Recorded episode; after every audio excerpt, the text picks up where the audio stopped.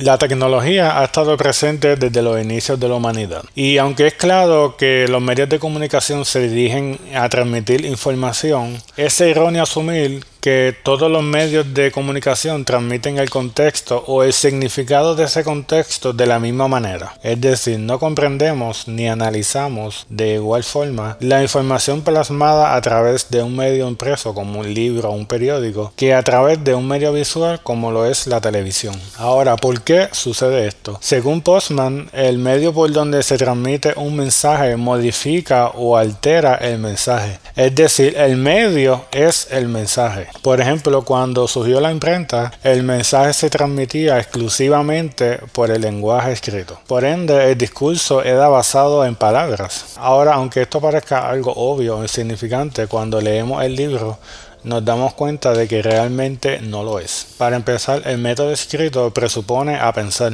Escribir y leer es una forma de pensamiento. No comprendemos de la misma manera un vídeo que leer un libro. Para que un texto sea legible tiene que tener un orden, una introducción, un desarrollo, una conclusión.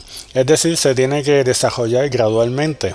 Y esto es lo que Postman llama como Analytic Management of Knowledge. Si el mensaje escrito no tiene este orden sistemático, eventualmente la persona no va a entender el mensaje, es decir, no va a ser claro lo que se quiere transmitir. Ahora, por medio de la cultura visual, eh, es posible modificar ese mensaje a través de imágenes o sonidos, que esto eventualmente alteran, pueden alterar el verdadero significado del mensaje, inclusive si es que hay un mensaje, porque en la cultura visual no necesariamente tiene que haber un mensaje claro, puede ser un mensaje oculto. Por ejemplo, nunca te has preguntado por qué en las noticias se utiliza música. La respuesta a dicha pregunta es que las noticias utilizan música por la misma razón que una película utiliza música para crear sensación. La televisión, contrario a la imprenta o a la radio, transmite su mensaje mayormente a través de imágenes y sonidos. Por ende, las imágenes se volvieron más relevantes que las propias palabras o inclusive el contexto del mensaje. Por tanto, ahora si un político transmitía un mensaje a través de la televisión, lo primero que tendría que tener en mente era su apariencia física. Luego entonces podría ocuparse del mensaje. Generalmente la mayoría de los programas televisivos se dirigen al entretenimiento y esta mentalidad se esparció a diferentes contextos sociales, como lo es la educación. Hoy día en muchas instancias si un educador no enseña de forma divertida, no se considera un buen maestro o se considera que su metodología es aburrida o poco dinámica.